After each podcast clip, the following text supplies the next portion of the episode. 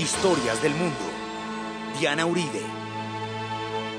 Vamos a hablar de uno de los personajes más maravillosos que haya cruzado esta, este planeta, pues uno de los personajes más bellos, un espíritu libre, alguien prodigioso, y le vamos a rendir un homenaje en los 100 años de su nacimiento y en los 30 años de su muerte, que es todo este año, en dos programas, domingo y lunes a Julio Cortázar. Las tardecitas de Buenos Aires tienen ese qué sé yo, ¿viste?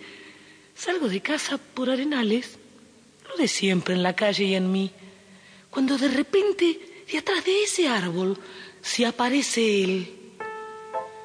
Mezcla rara de penúltimo linchera y de primer polizonte en el viaje a Venus.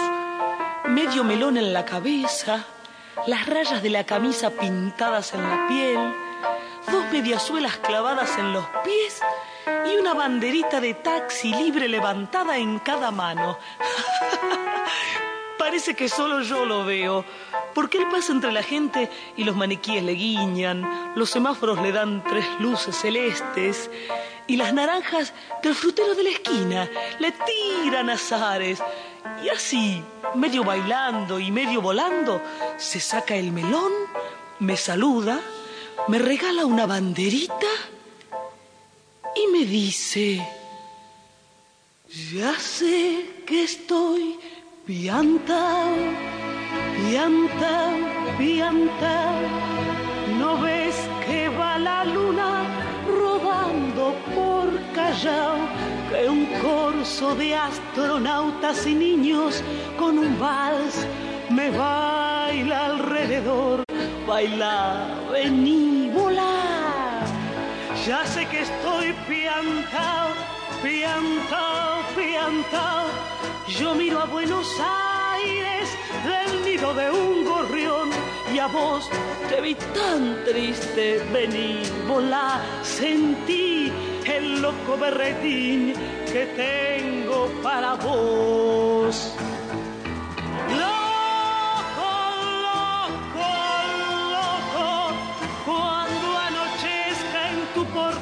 Soledad. Por la ribera de tu sábana vendré con un poema y un trombón a desvelarte el corazón. Loco, loco, loco, como una coromata de mente saltaré sobre la vida. Julio Cortázar nació en Bruselas en 1914 por un accidente turístico y diplomático, como él mismo lo definía, pero es argentino, porteño, es un tipo de Buenos Aires y es un tipo del universo. Es un tipo con una vigencia absolutamente impresionante porque nunca envejeció aunque hubiera muerto a los 70 años, porque encarnó el espíritu de la juventud, el espíritu de la utopía, el espíritu de la libertad porque introdujo la mayor libertad del juego en la literatura y la literatura en el juego, porque creó todo un estilo que era el más libre posible para el pensamiento, porque nos dio el permiso para jugar, para ser libres, porque tomó del surrealismo sus mejores espíritus y porque convirtió eso en una maestría de la literatura. Entonces, este personaje que está cumpliendo 100 años, como podría cumplir dos o tres, porque su vigencia es absoluta por la frescura con que su corazón él contaba las historias. Casi, casi no puede uno creer que haya tenido ninguna edad, porque precisamente por ese espíritu de juventud. Este personaje nace en, como dice él, en Bruselas por un accidente turístico, nace en 1914, pero por supuesto en 1914 no era buena idea estar en Bruselas. Se van a refugiar en Suiza sus padres con él, eh, siendo diplomáticos en ese momento, y luego van a llegar a Buenos Aires y empieza su historia realmente en Buenos Aires. Julio Cortázar va a ser traductor mucho tiempo, va a tener una formación muy sólida, o sea, detrás de ese relato maravilloso y, sencillo y lúdico y de ese juego, hay una formación impresionante a nivel literario, a nivel humano, a nivel lingüístico, a nivel de todo, Él es un tipo muy sólido detrás para poder crear esa literatura de juego, esa literatura que sale como si brotara, hablar como hablarían los amigos, él ha tenido que crear un, un andamiaje de formación impresionante detrás. Tal vez por eso, por puro exorcismo y sin clara conciencia de las razones compensatorias que me movían, empecé a escribir poemas donde lo lúgubre y lo necrofílico parecían muy naturales y loables en mi familia. Si todos los niños son góticos por naturaleza, pronto descubrí que la mayoría de mis condiscípulos estaban ya sometidos a las leyes del realismo social.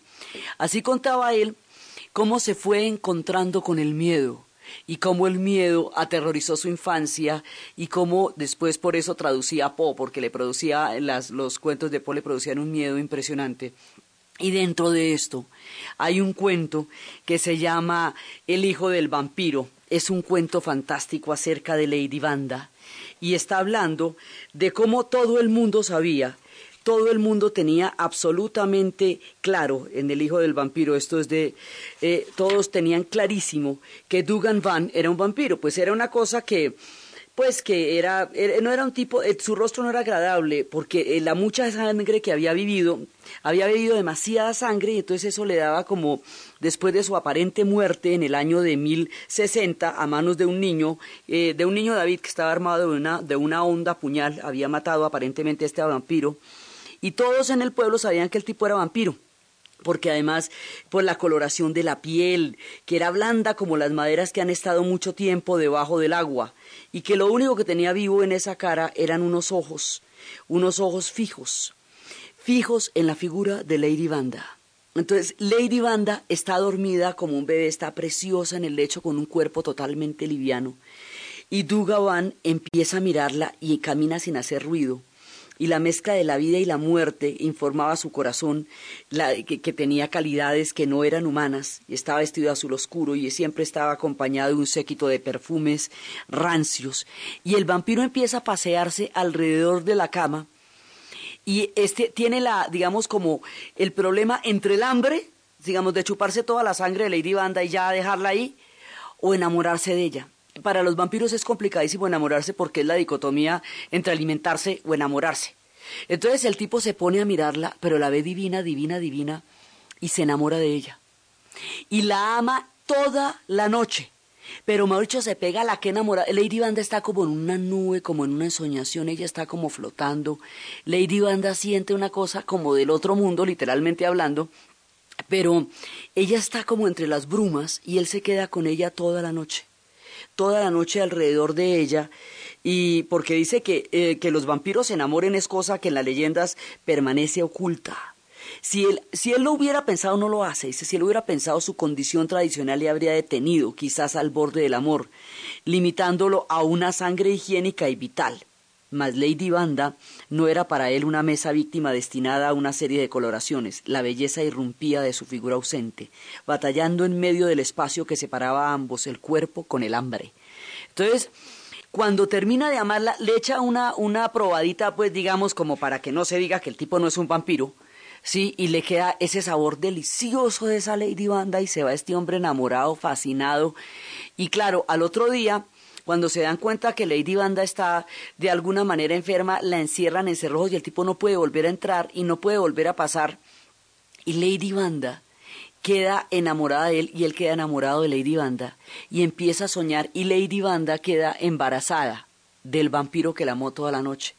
Y Lady Banda se va poniendo pálida, pálida, pálida, pálida, pálida, pero cada vez más contenta. Entonces ella se toca el vientre y le dice de ese niño y ella dice que es igualito a su papá, que es igualito a su papá y suspira y cada vez está más pálida. Y empieza el rumor de que ese, lo que está teniendo es un bebé vampiro, que se está comiendo la sangre de ella. Ella lo sabe, pero ella no le importa.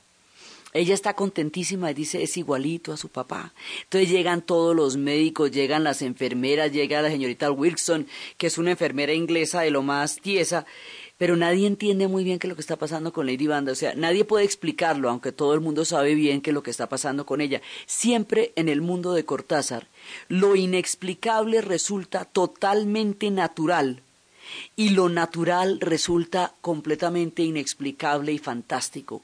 Ese trocar lo fantástico por lo natural y lo natural por lo fantástico, es parte de la, del, del ingenio del juego que Cortázar va haciendo. Entonces, todo el mundo ve que Lady Banda, pues se, va, se, se, está poniendo cada vez más lívida, que va cogiendo un color azuloso, y Miss Wilson está como asustada, y va creciendo, va pasando el embarazo, y ella cada vez más pálida, y de pronto, y eh, Van está enloquecido por ella, pero enloquecido por ella, y quiere, sueña, la siente, la quiere ver, la extraña, fantasea con la idea de que pudiera estar de alguna manera cerca de él, de que pudiera tener un hijo que le acercara a él. Digamos, él tiene como toda esa fantasía y anda loco de amor y de hambre y se despierta con esos hambrerones con que se despiertan los vampiros cuando salen de los lechos de piedra que se ponen pues que no los llena nadie pero es un hambre, digamos, tiene el hambre física, pero está todo el tiempo pensando en la dulzura de Lady Banda.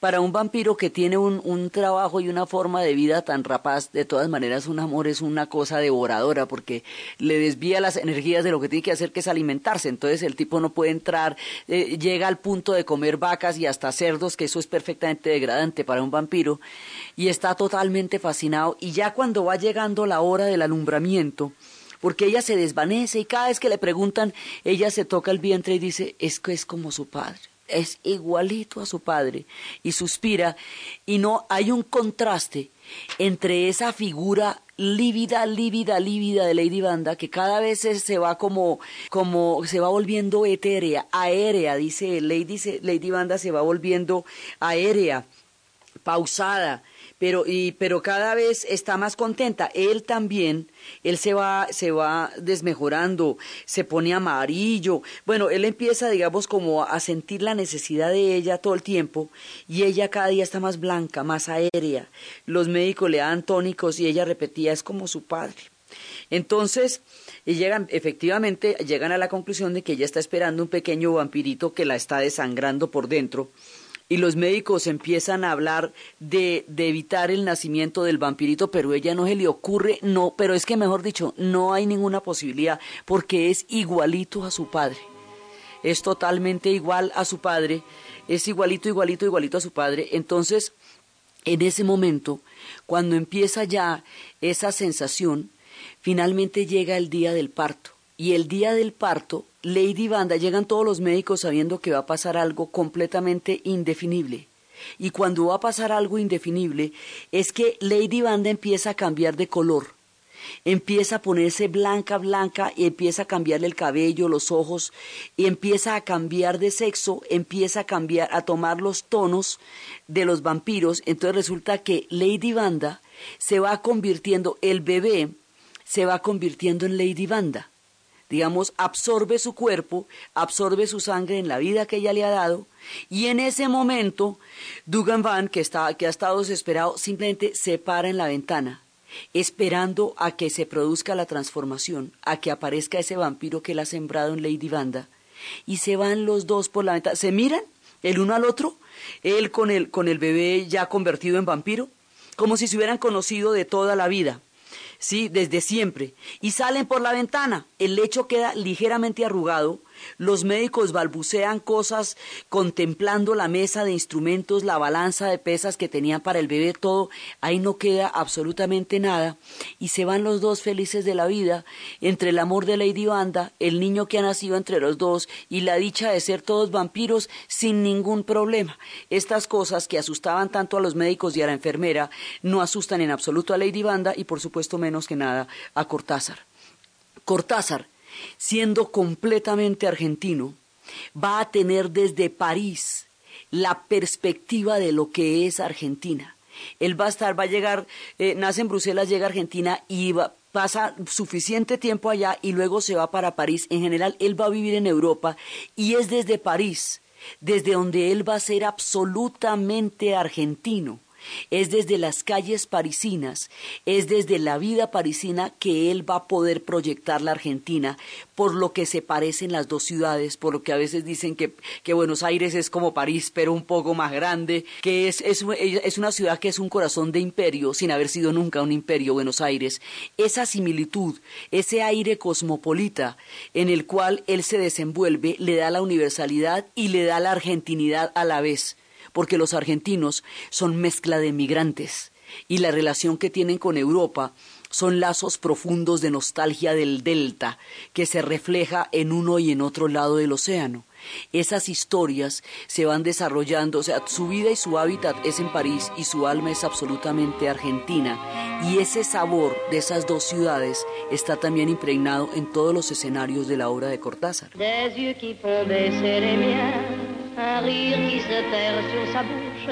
Voilà le portrait sans retouche de l'homme auquel j'appartiens. Quand il me prend dans ses bras, qu'il me parle tout bas, je vois la vie en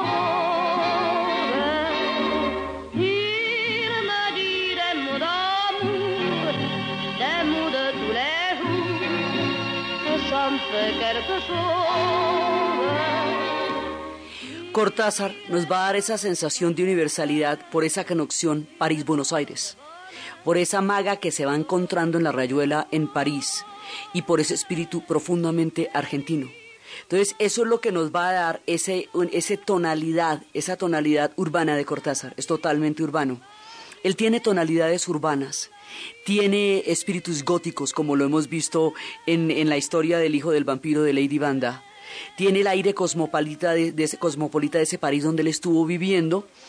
Y él le tocó después eh, asumir la nacionalidad francesa sin renunciar a la nacionalidad argentina, porque en la época de la dictadura, cuando, cuando la dictadura militar, él formó parte del Tribunal Russell, y al formar parte del Tribunal Russell, que eran los crímenes, el juicio por, moral a los crímenes de guerra, pues quedó proscrito, entonces le tocó, le tocó en ese momento asumir la nacionalidad, pero su carácter absolutamente argentino, puesto en relieve desde el otro lado del océano fue siempre una de sus características. Entonces, él es una mezcla de muchos elementos, es la maestría en la literatura, es lo gótico, son esos episodios de terror que se hacen cotidianos, son los episodios cotidianos que se hacen increíblemente extraños.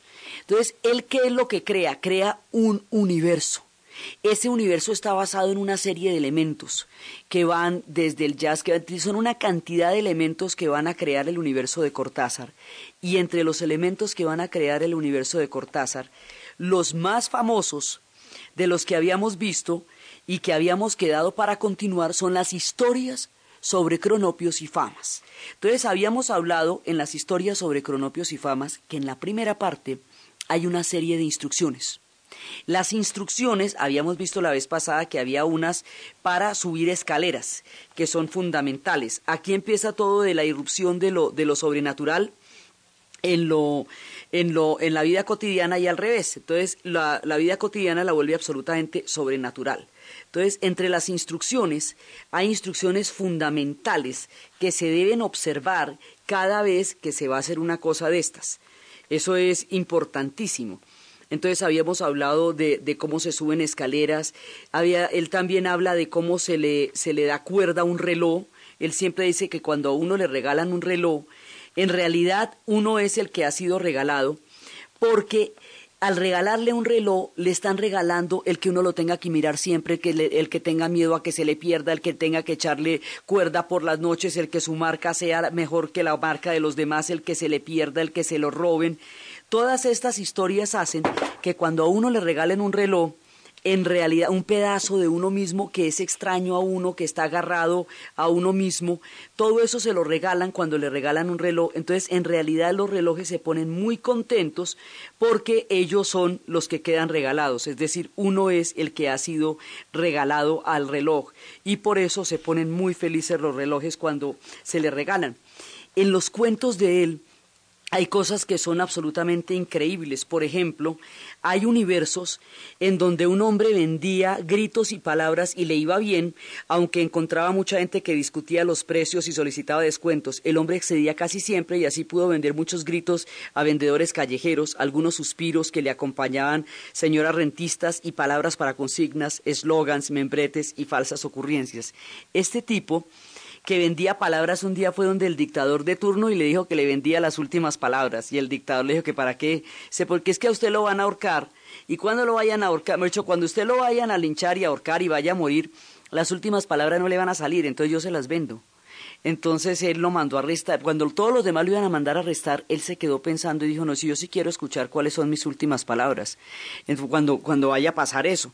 Entonces, la venta de las últimas palabras hace que los, los generales que rodean al dictador se pongan tan nerviosos por cuáles sean las últimas palabras que terminen ahorcando al dictador para que no pueda decir las últimas palabras y terminen después sometiendo un interrogatorio al hombre que vendía las palabras para ver cuáles eran las últimas palabras y aunque eh, tanto el dictador como el hombre de las palabras mueran las palabras ya se habían vendido por la calle y quedan suspirando por todos lados las palabras.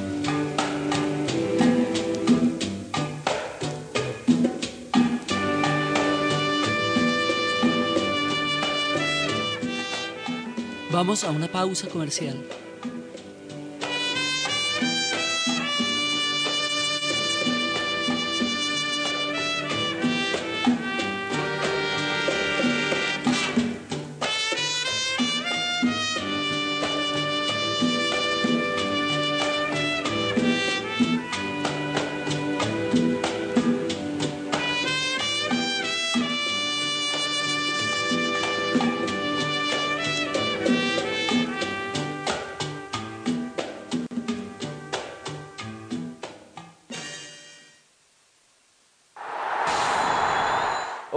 Soy Falcao. Somos más los que nos ponemos los guayos para ganarle el partido a las drogas y la ilegalidad. Los verdaderos campeones no necesitan droga. Hablar de drogas en casa es sano. Amárrate conmigo por una vida libre de drogas. Radamel Falcao García, embajador de buena voluntad, Oficina de las Naciones Unidas contra la Droga y el Delito, una campaña de UNODC y el Ministerio de Justicia y del Derecho. DirecTV, con los 64 partidos de la Copa Mundial de la FIFA 2014, presenta la hora en Caracol Radio. 11 de la mañana, 30 minutos. Machito con Beto, oiga, usted que tiene la vista aérea puede decirme cómo es la formación de Colombia. Van a jugar 4-4-2. Gracias. Pacho, venga, ¿cómo está tomando Grecia la derrota? Nada, pues todos están de mal genio. Al pelo. Una más, ¿qué se ve en el Banco de Colombia? Nada, contentos. Mm, bueno, ya no lo molesto. La última. ¿Usted puede ver la repetición del primer gol? Sí, fue Falcao. Uy, súper. Porque nada más importa que el Mundial. No te quedes sin ver las mejores jugadas desde cinco ángulos diferentes. Compra ya, numeral 332. DirecTV te cambia la vida. Última hora Deportiva Caracol. En la Liga de España, fecha 29, en 30 minutos el Betis empata 0 por 0 con el Atlético de Madrid. A las 3 de la tarde el clásico Real Madrid ante el Barcelona. En Italia también fecha 29, el Inter perdió 1-2 con el Atalanta. Fueron titulares los colombianos Mario Alberto Yepes con Atalanta y Freddy Guarín con el Inter. Por su parte, en el Udinese que le ganó un gol por cero al Sassuolo, ingresó Luis Fernando Muriel al minuto 78, mientras que Víctor Ibarbo fue titular con el Cagliari que perdió un gol por cero con el Boloña.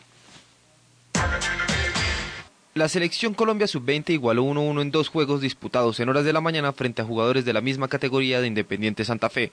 El técnico nacional Carlos Pizzi Restrepo continuó en el proceso de observación de jugadores con miras al torneo de Esperanzas de Tulón. De juegos bolivarianos, de la salida a Chivas y ahora de esta convocatoria, definimos porque ya es un grupo que, que hay que darle información. Eh, hay, como te digo, ya la idea que uno quiere dentro de lo que trabajamos a nivel de selección y poder llevar una, una base ya importante de, selección a, a Tulón en mayo. La selección terminará este microciclo de preparación este martes cuando enfrente a Fuerzas Armadas. En abril será la última convocatoria antes de elegir una nómina definitiva para el torneo juvenil. El volante de Ruales al servicio del Deportivo Pasto piensa que ganándole al joven equipo de la Universidad Autónoma, el cuadro del sur del país seguirá con opción de clasificar a la siguiente ronda. Bueno, sabemos que, que viene de ganar, que, que, tiene un delantero bueno, que se mueve muy bien, que es un equipo joven. Igual que si nosotros queremos estar en las finales, sabemos que tenemos que ganar este domingo. Ruales estará en el banco del equipo del profesor Jorge Luis Bernal. Más información en www.caracol.com.co y en Twitter, arroba caracoldeportes. Doctora, ¿me puede formular un medicamento para mi menopausia? Yo tomo Freslipausia de Natural Fresly. Las oleadas de calor y esos incómodos síntomas ya no son mi tormento. Toma Freslipausia y fresca. En Caracol Radio, son las 11 de la mañana y 32 minutos. ¿Punto naturista? Gracias. ¿Tiene Digestar Jalea con acción laxante, suave, blanda y placentera de Laboratorios Natural Freshly? Sí, señora. Tenemos la línea Natural Freshly, Digestar Cápsulas Forte y Digestar Fibra. Para otras afecciones, Apetifor. Venas Full, Gasof y Finacid. ¿Y Freshly Pausia cápsulas y Fibofor fibra con probióticos? Naturalmente. Natural Freshly. Tratamientos científicos con productos naturales. En productos naturales, la primera opción. Con el sello del Instituto Farmacológico Botánico. La John F. Kennedy celebra sus 50 años con tasas de locura. Pague sus deudas en otras entidades con crédito oxígeno al 0.89 mensual. Crédito consumo hipotecario para lo que necesite hasta el 1.19 mensual. Aplican condiciones. Cooperativa Financiera John F. Kennedy. Vigilada Superintendencia Financiera de Colombia. Un jugoso negocio donde todos ganamos. ¿Y usted cómo durmió anoche? Comodísimo. Colchones comodísimos para dormir profundamente. En la Fundación Universitaria Juan de Castellanos somos una familia en donde te diviertes, aprendes valores, haces amigos, investigas, emprendes y estudias lo que tú quieres. Carrera 11, número 1144 en Tunja. PBX 742-2944. www.jdc.edu.co. Fundación Universitaria Juan de Castellanos. Tu familia en Tunja. ¿Y usted cómo durmió anoche? Comodísimo. Colchones comodísimos para dormir profundamente. En la Fundación Universitaria Juan de Castellanos somos una familia en donde te diviertes, aprendes valores, haces amigos, investigas, emprendes y estudias lo que tú quieres. Carrera 11, número 1144 en Tunja. PBX 742-2944. www.jdc.edu.co. Fundación Universitaria Juan de Castellanos. Tu familia en Tunja. Caja Sonora. Espacio radial de Confama para oírte mejor. Que yo me voy a volver mera macho, que yo no sé qué, me decían un poco de cosas. Ese es solo uno de los malintencionados comentarios que escucha María Camila por su decisión de practicar levantamiento de pesas. Pero ella, que apenas cumplió 15 y ya lleva varios años en este deporte, decidió no prestar atención y optó por cultivar virtudes muy necesarias para ser una ganadora. Orden, disciplina, pensamiento y constancia, dedicación. Claro, alejarse de las intenciones negativas y cultivar esas virtudes y el deporte son solo parte de sus objetivos. Ella quiere seguir entrenando y ganar, pero además tiene metas que comparten muchas grandes personas. Aparte de entrenar pesas, también estudiar y sacar a mi familia adelante ya. Te esperamos en una próxima emisión. Con fama, vigilado Superintendencia del Subsidio Familiar. Camisas y pantalones Monarca se renuevan para ti, ofreciéndote lo mejor en calidad, originalidad e innovación con las mejores colecciones en ropa formal y sport. Ten una nueva experiencia con camisas y pantalones Monarca. Viste a Colombia desde Ibagué. Llega la hora del planeta de WWF. La hora de dejar a oscuras los hogares, edificios y lugares emblemáticos de todo el mundo como símbolo de la acción global por el medio ambiente. Llega la noche mágica y tú eres el protagonista. Entra en horadelplaneta.es e ilumina el planeta con tu propia estrella. 29 de marzo de 8 y 30 a 9 y 30 de la noche. Con la colaboración de Prisa. Apaga la luz. Ilumina el planeta. Camisas y pantalones Monarca se renuevan para ti, ofreciéndote lo mejor en calidad, originalidad e innovación con las mejores colecciones en ropa formal y sport. Ten una nueva experiencia con camisas y pantalones Monarca. Viste a Colombia desde Ibagué. Con Efecti, cualquier colombiano puede hacer sus giros, pagos y recargas. Efecti te da la hora en Caracol Radio. En Caracol Radio son las 11 de la mañana y 37 minutos. Efecti te lleva a Brasil. Realiza tus giros y pagos de facturas en los puntos de atención Efecti Servientrega y participa por 18 viajes a Brasil.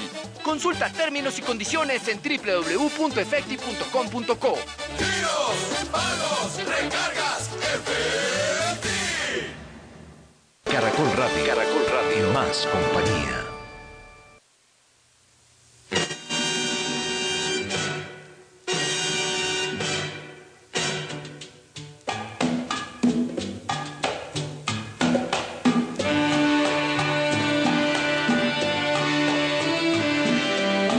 Continuamos con la historia del mundo. Él va a crear el universo y el universo de los cronopios y las famas. Tiene una, tiene una serie de personajes. Los cronopios no se pueden describir, no se puede, uno no puede definir, o sea, la definición de qué es un cronopio no puede hacerse porque, porque eso no, no nos dice nada. Son tres tipos de figuras. Son los cronopios, las famas y las esperanzas, que era los que, lo que habíamos quedado viendo la vez pasada. Los cronopios son seres húmedos, son totalmente húmedos y son de una profunda ternura. Las famas son unos triunfadores que no, no, terminan de dejar un gran sabor y las esperanzas son bobas. La manera como se conjugan los cronopios, las famas y las esperanzas, junto con toda la improvisación del jazz, que es a partir del cual él obtiene la inspiración para crear con la palabra lo que el jazz con la improvisación.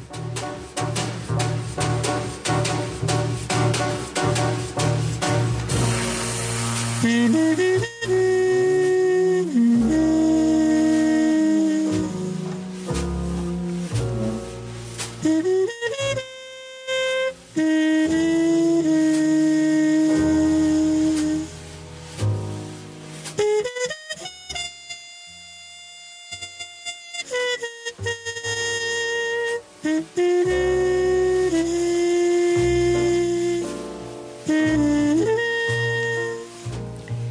universo de Cortázar se va formando, se va poblando de jazz, de Miles Davis, de Charlie Parker, de Duke Ellington, porque él consideraba que el jazz era una, la improvisación del jazz, eh, una de las formas más maravillosas de la lúdica, toda la recuperación del sentido del juego en la música y en la literatura, porque cuando estuvo hablando del perseguidor encontró que Charlie Parker buscaba más allá mucho más allá, un universo y un mundo que él vislumbraba y vivía a través de una miseria cotidiana, pero vislumbrando un mundo más allá de los horizontes, como le pasaría mucho tiempo también a Jim Morrison en, sus búsquedas hacia los otros lados del universo.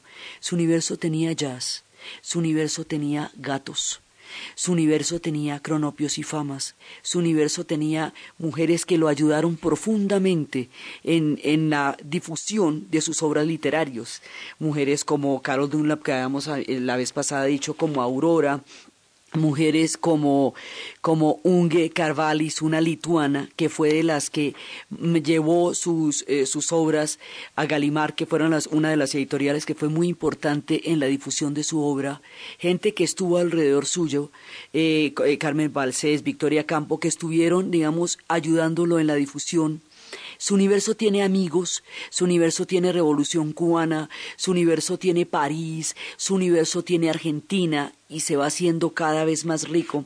Y dentro de todo su universo, él siempre ha sido un cronopio. Cuando los cronopios cantan sus canciones preferidas, se entusiasman de tal manera que con frecuencia se dejan atropellar por camiones y ciclistas, se caen por la ventana y pierden lo que llevan en los bolsillos y hasta la cuenta de los días. Cuando un cronopio canta, las esperanzas y los famas acuden a escucharlo, aunque no comprenden mucho su arrebato y en general se muestran algo escandalizados. En medio del coro, el cronopio levanta sus bracitos, los cronopios son chiquiticos, como si sostuviera el sol, como si el cielo fuera una bandeja y el sol la cabeza de Bautista, de modo que la canción del cronopio es Salomé desnuda danzando por las famas y las esperanzas que están ahí boquiabiertas, preguntándose si el Señor cura, si las conveniencias, como si en el, porque en el fondo son buenas, los famas son buenos y las esperanzas bobas, acaban aplaudiendo al cronopio que se recobra sobresaltado, mira en su torno y él también aplaude pobrecito. Entonces, los cronopios son estos personajes así llenos de una ternura, son, los suyos son actos fallidos, los famas, los famas también en el fondo son buenos, pero, pero ellos son todos triunfadores y, Cortázar es un cronopio, las esperanzas son más bien aguafiestas. Entonces, cuando los viajes, cuando los famas salen de viaje, sus costumbres al pernoctar en una ciudad son las siguientes, un fama va al hotel y averigua cautelosamente los precios, la calidad de las sábanas, el color de las alfombras, el segundo se a las comisarías y labra un acta declarando los muebles e inmuebles de los tres, así como el inventario contenido en las valijas. El tercer fama al hospital y copia las listas de los médicos de guardia y sus especialidades. Terminadas todas estas diligencias, los viajeros se reúnen en la plaza mayor de la ciudad, se comunican con sus observadores y entran en el café a beber un aperitivo, pero antes se toman de la mano y danzan una ronda que es la alegría de las famas. La alegría de las famas son las rondas de Catala, Tregua, Catala, que es lo que bailan las famas cuando se ponen alegres y siempre salen y les dicen que no bailen Catala, Tregua, Catala.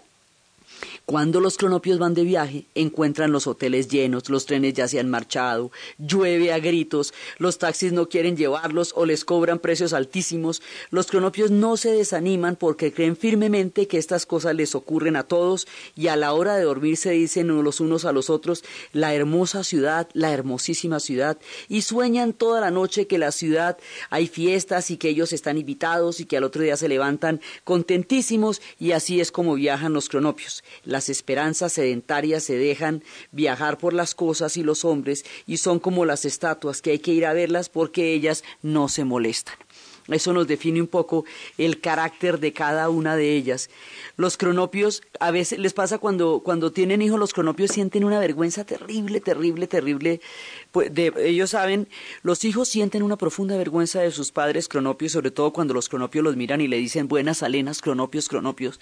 Pero los padres son terriblemente comprensivos con la vergüenza que los hijos sienten sobre ellos porque ellos también sentían una vergüenza aún más grave sobre los padres de ellos.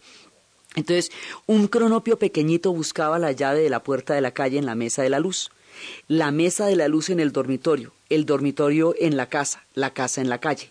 Aquí se detenía el cronopio, pues para salir precisaba, para salir a la calle precisaba la llave de la puerta. Son historias circulares y están mostrando porque los cronopios de todas maneras en su ternura, en su ilusión de la vida, tienen una profunda e íntima grandeza. Pero mire lo que le puede pasar a las famas. Un fama descubrió que la virtud era un microbio redondo y lleno de patas. Instantáneamente dio a beber una gran cucharada de virtud a su suegra. El resultado fue horrible. Esa señora renunció a sus comentarios mordaces, fundó un club para la protección de los alpinistas extraviados y en menos de dos meses se condujo de manera tan ejemplar que los defectos de su hija, hasta entonces inadvertidos, pasaron a primer plano con gran sobresalto y estupefacción de la fama. No le quedó más remedio que darse una cucharada de virtud a su mujer la cual lo abandonó esa misma noche por encontrarlo grosero, insignificante y en todo diferente a los arquetipos morales que flotaban rutilantes ante sus ojos. El fama lo pensó largamente y al final se tomó un frasco de virtud. Pero lo mismo sigue viviendo solo y triste. Cuando se cruza en la calle con su suegra o su mujer, ambos se saludan respetuosamente y desde lejos. No se atreven ni siquiera a hablarse. Tanta es su respectiva perfección y el miedo que tienen de contaminarse. Así van pasando la, digamos, esa, esa maravilla, esa alegría del cronopio que el fama no, no llega a sentir porque el fama es un tipo completamente, eh, eh, permanentemente se, se está fijando en sí misma. Entonces, el cronopio, por ejemplo, siente alegría, se encuentra con un cronopio y un fama en la liquidación de la tienda Lemondal. Buenas tardes, fama. Tregua, catala, espera. Cronopio, cronopio, cronopio, cronopio. Hilo, dos, pero uno azul. El fama considera el cronopio. Nunca hablará hasta no saber que sus palabras son las que convienen, temeroso de que las esperanzas, siempre alertas, no se deslicen en el aire, esos microbios relucientes, y por una palabra equivocada invadan el corazón bondadoso del cronopio. Afuera llueve, dice el cronopio, todo el cielo. No te preocupes, dice Fama, iremos en mi automóvil para proteger los hilos. Y mire el aire, pero no ve ninguna esperanza y suspira satisfecho. Además, le gustan observar las conmovedoras alegrías del cronopio, que sostiene contra su pecho los dos hilos, uno azul, y espera ansioso a que el fama lo invite a subir a su automóvil. Esa manera, como los cronopios van llevando la más infinita ternura, a veces es un poco patética, pero siempre tiene ternura, grandeza y perplejidad. Los famas, que son tipos mucho más afortunados, no llegan a tener esa grandeza porque se toman las cucharadas de virtud y se vuelven defectuosos de, lo, de, lo, de, la cantidad de microbios que, que hay en las cucharadas de virtud. Las esperanzas son más bien aguafiestas o a veces tienden a manejar la lástima, cosa que es terrible, y ellos se van entrelazando. Las famas cantan alrededor, las famas cantan y se mueven, catala tregua catala. Los famas bailan en el cuarto, en los farolitos y en las cortinas. Bailan y cantan de manera tal, catala tregua catala. Guardianes de la plaza, ¿cómo dejan salir a los famas a que anden sueltos cantando y bailando, cantando catala tregua catala, bailando catala tregua? ¿Cómo pueden, si todavía el cronopio, esos verdes, erizados, húmedos objetos, anduvieran por las calles, se podría evitarlos con un saludo? Buenas alenas, cronopios, cronopios, pero los famas. Y así va creando un universo que se va explicando entre lo más hermoso y lo más inexplicable, entre todas las, las tristezas, a la tristeza del cronopio que a la salida de Luna Park advierte que su reloj se atrasa, que su reloj se atrasa, que su reloj, tristeza del cronopio frente a una multitud de famas que remonta corrientes a las once y veinte, y él, un objeto verde y húmedo, marcha a las once y cuarto, meditación del cronopio. Es tarde, pero menos tarde para mí que para los famas. Para los famas es cinco minutos más tarde. Llegarán a su casa más tarde, se acostarán más tarde. Yo tengo un reloj con menos vida, con menos casa y menos acostarme. Yo soy un cronopio desdichado y húmedo. Mientras toma el café en Richmond, en la Florida, moja el cronopio una tostada con sus lágrimas naturales. El cronopio tiene una forma de ver la vida, que es lo que hizo de Cortázar un cronopio. Por eso, en la época en que él murió, decían el cronopio Cortázar ha muerto. Se invita a las famas y a las esperanzas, decía Manuel Hernández en esa época, a una conferencia que había sobre la obra de él. Estas historias sobre cronopios y famas van mostrando diferentes formas de ser a lo largo de la vida, diferentes maneras de relacionarse con la maravilla, con lo lúdico, con la ternura, con el triunfo, con las siempre increíbles, digamos, los cronopios no se desaniman por nada, aunque los hoteles estén llenos y los famas se la pasan haciendo prevenciones en todo momento, son esos seres que quieren controlarlo todo, los cronopios no, y las esperanzas son aguafiestas, ellas ni siquiera se mueven, las cosas no le alcanzan a salir mal porque ni siquiera les salen. Entonces va poblando este universo y va mostrando todos los cronopios y las famas y este, esta parte de los cronopios y las famas va a ser uno de los de los de las costumbres y de la manera más eh, maravillosa como Cortázar se inmortalizó en la literatura. Esto y las instrucciones que siempre le estuvieron dando un toque fundamental, instrucciones para llorar. Dejando de lado los motivos, atengámonos a la manera correcta de llorar entendiendo por esto un llanto que no ingrese en el escándalo ni que insulte la sonrisa con su paralela y torpe semejanza. El llanto medio ordinario consiste en una contracción general del rostro y un sonido espasmódico acompañado de lágrimas y mocos. Estos últimos al final, pues el llanto se acaba en el momento en que uno se suena enérgicamente. Para llorar, dirija la imaginación hacia usted mismo, y si esto le resulta imposible por haber contraído el hábito de creer en el mundo exterior, piense en un pato cubierto de hormigas y en esos golfos estrechos de Magallanes en los que no entra nadie nunca. Llegado el llanto, se tapará con decoro el rostro, usando ambas manos con la palma hacia adentro. Los niños lloran con las mangas del saco contra la cara y de preferencia en el rincón del cuarto. Duración media del llanto, tres minutos. Y así él va contando todos estos universos. Y alrededor de él va creando un universo. De uno de sus cuentos eh, de que se llama Las babas del diablo van a sacar una película que se llamará Blow Up y esta película de Blow Up va a ser emblemática de Michelangelo Antonioni y de todo lo que va a ser la exploración del cine italiano durante una época de una riqueza, porque es el momento en que el cine se va volviendo enloquecedor en Italia, donde salen Fellini, Pasolini Antonioni.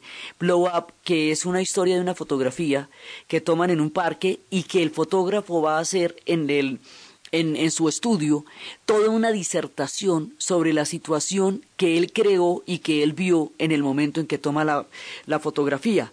Entonces, porque en todas partes hay una, una, cosa que decía Vargallosa de él, en todos los libros de Cortázar juega el autor, juega el narrador, juegan los personajes y juega el lector, obligado a ello por las endiabladas trampas que lo acechan a la vuelta de la página menos pensada.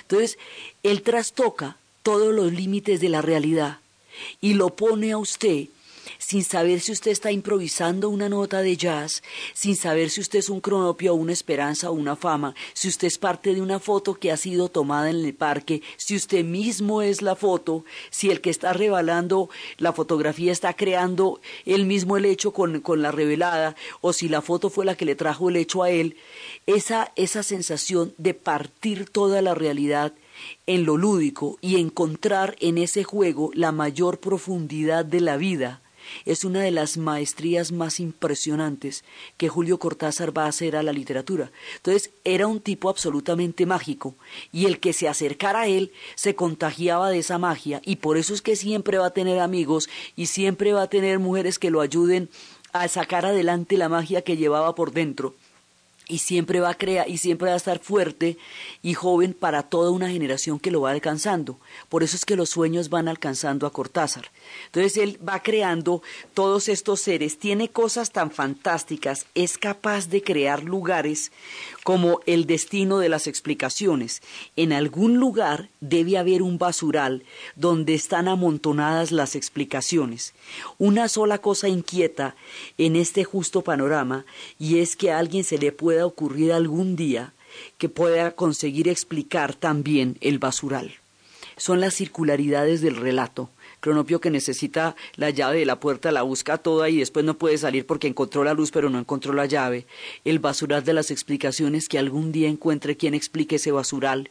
Todas estas circularidades en las culturas occidentales donde el juego está erradicado de lo que se considera serio, traer este juego, traer esta lúdica, desarrollar toda esta fantasía en la literatura, es traer cantidades de espacios de libertad, como lo habíamos visto la vez pasada, y ese es su compromiso mayor con la vida, el haber traído e instalado el juego. Las historias sobre cronopios y famas se volvieron la forma como él desarrolla esos juegos en un sentido muchísimo más amplio. Él, él acudía a todo, a los palíndromes, acudía a cualquier cantidad de figuras que le ayudaran a jugar porque de esa manera lograba describir los más impresionantes horizontes, va describiendo los lugares del miedo, su irreverencia. Lo lleva, por ejemplo, a las instrucciones para los velorios. El comportamiento en los velorios es uno de los actos de irreverencia más fantásticos porque él siente un profundo desprecio por la manera como, eh, se, se dan los ritos de la muerte, es decir, por la hipocresía que se puede dar en los ritos mortuorios. Entonces, cuando lo invitan a un entierro, hace toda una analogía de la familia, van a mirar a ver si, si hay un duelo real.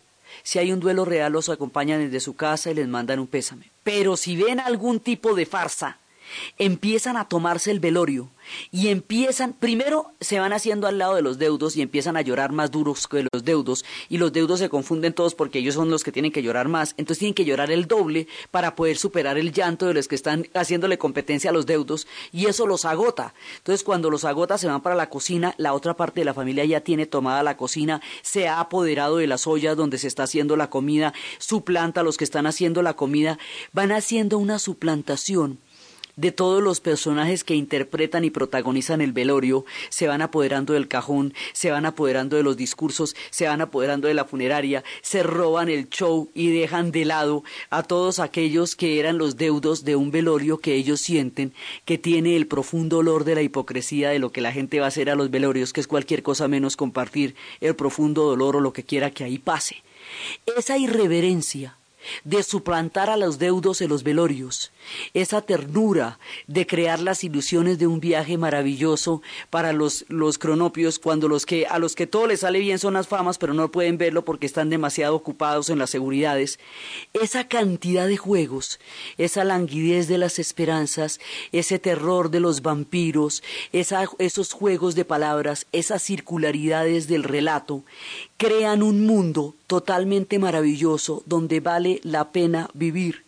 Y por ese mundo, por esa maravilla, por esa libertad, por esa lúdica, por esa grandeza, por ese espíritu de Buenos Aires y de París y por la universalidad y el genio de este hombre, le estamos rindiendo un pequeño homenaje en estos dos programas, hoy y mañana, solo para imaginarnos qué tan maravilloso es que Él haya vivido entre nosotros. Entonces, desde los espacios de los cronopios las famas y las esperanzas, desde los vampiros, desde los cuentos de las historias de Liliana llorando, desde los cuentos donde están apareciendo los personajes que salen y vienen, desde los gatos, desde el jazz, desde Charlie Parker, desde todo ese universo maravilloso que ha creado Cortázar, para alegría de los cronopios y fascinación de los corazones. En la narración Diana Uribe, en la producción Jesse Rodríguez y para ustedes, feliz fin de semana.